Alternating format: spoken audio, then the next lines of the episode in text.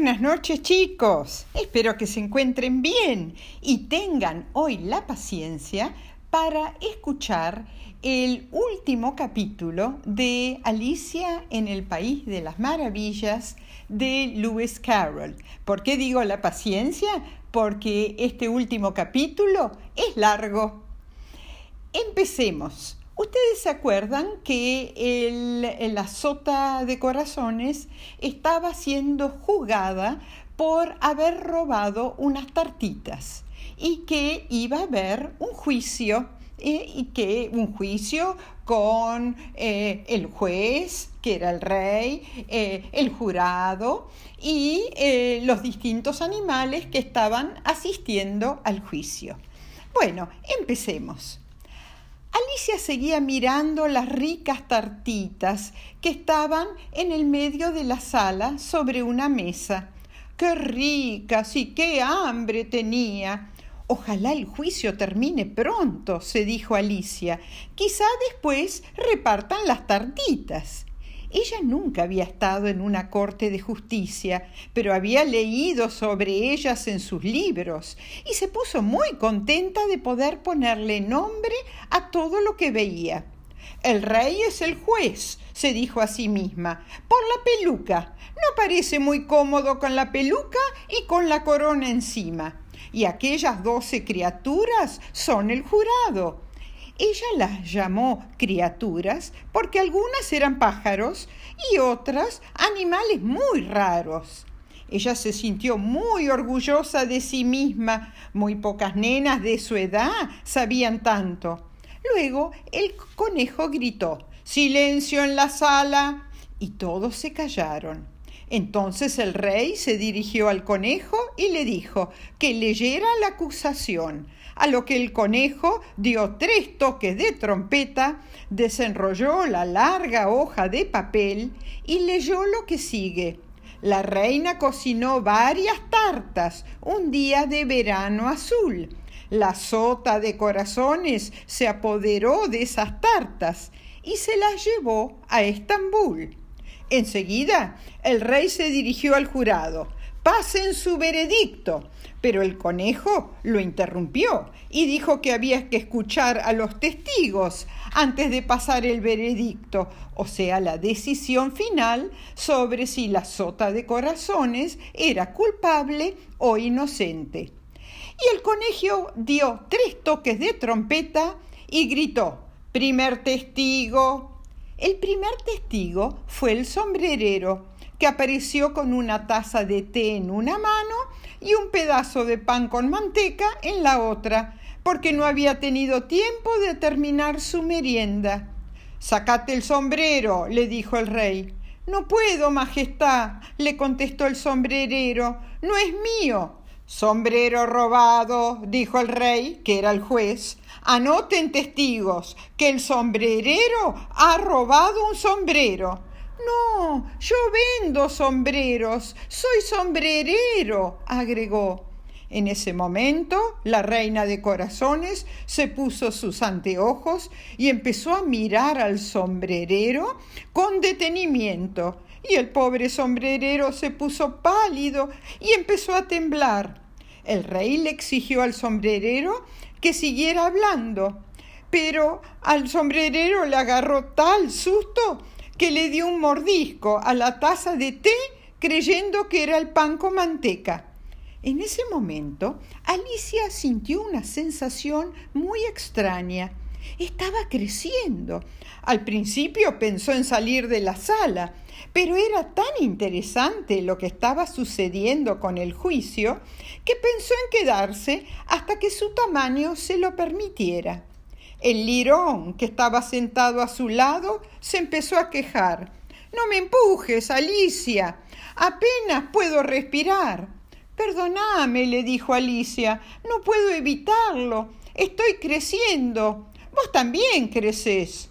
El lirón se irritó, se enojó mucho y dijo Pero yo crezco de manera razonable, un poquito cada año, no como vos, de manera tan exagerada y el lirón se levantó y, fiel a su costumbre, se fue a dormir al otro extremo de la sala. Durante todo este tiempo, la reina no le había quitado los ojos de encima al sombrerero, que seguía temblando. Tanto temblaba que se le salieron las botas. Y en ese momento el sombrerero comenzó a hablar. Soy un pobre hombre, Majestad.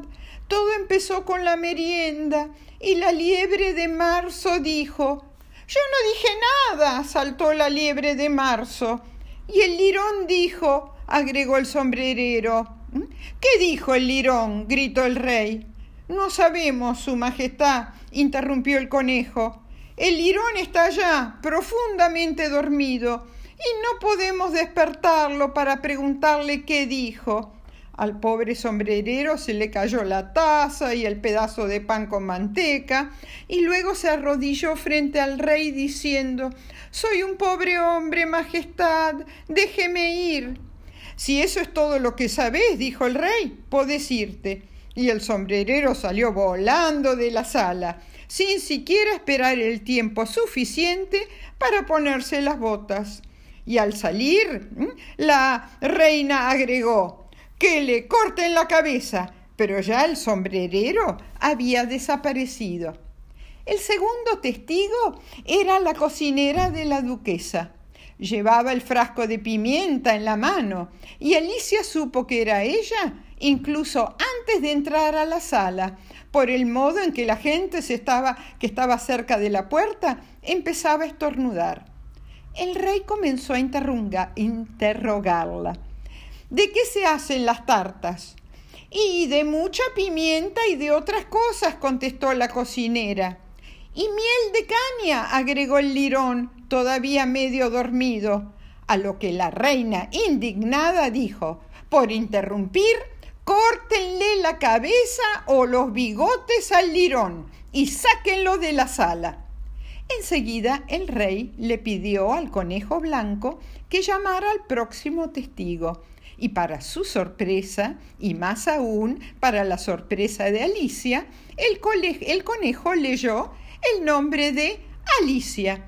Ella se paró, olvidándose cuánto había crecido en los últimos minutos, y con el borde de su vestido tocó la tarima en donde estaban los jurados, y todos se cayeron de sus sillas.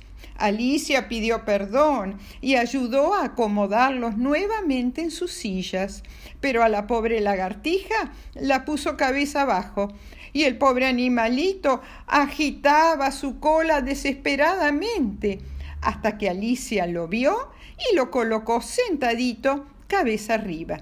Unos minutos más tarde el rey la empezó a interrogar pero él se sentía tan bajito en comparación a Alicia, que estaba tan alta, que sacó el reglamento e hizo como que estaba leyendo. Toda la gente de un kilómetro y medio de altura se debe ir de la sala. Yo no mido un kilómetro y medio, aseguró Alicia, y por eso no me voy. Para mí, afirmó el rey, debes medir dos kilómetros. Casi no te veo la cabeza. Y ya me cansé.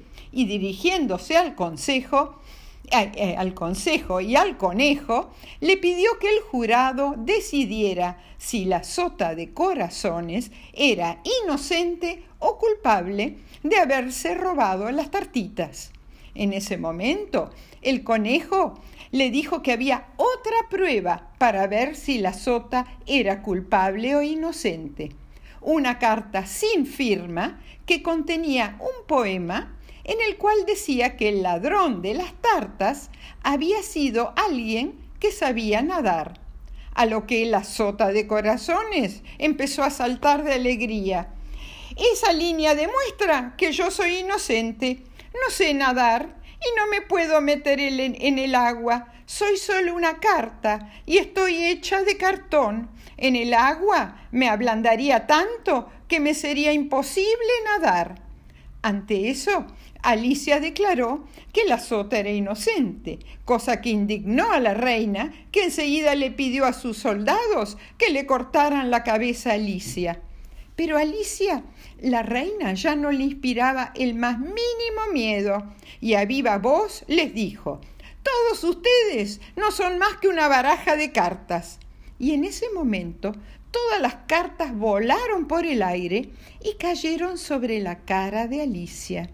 Ella gritó y trató de sacárselas de encima y de repente se encontró acostada sobre el pasto con la cabeza sobre el, regazo de su hermana mayor, que le estaba quitando unas hojas del árbol abajo del cual estaban de la cara. Despertate, Alicia. ¿Cuánto has dormido? Uy, tuve un sueño tan extraño. Y le comenzó a contar a su hermana mayor todas las aventuras que había tenido en el país de las maravillas.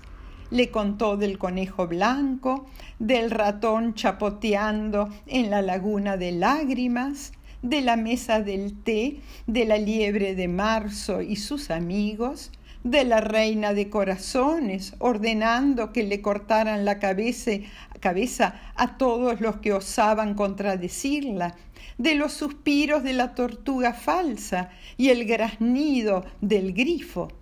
Al terminar la historia, la hermana le dijo a Alicia que corriera a casa a tomar la merienda y se quedó pensando en que cuando Alicia creciera le contaría la misma historia a sus hijos y ellos a los suyos y así la historia llegaría al presente y la escucharían otros chicos de otros tiempos.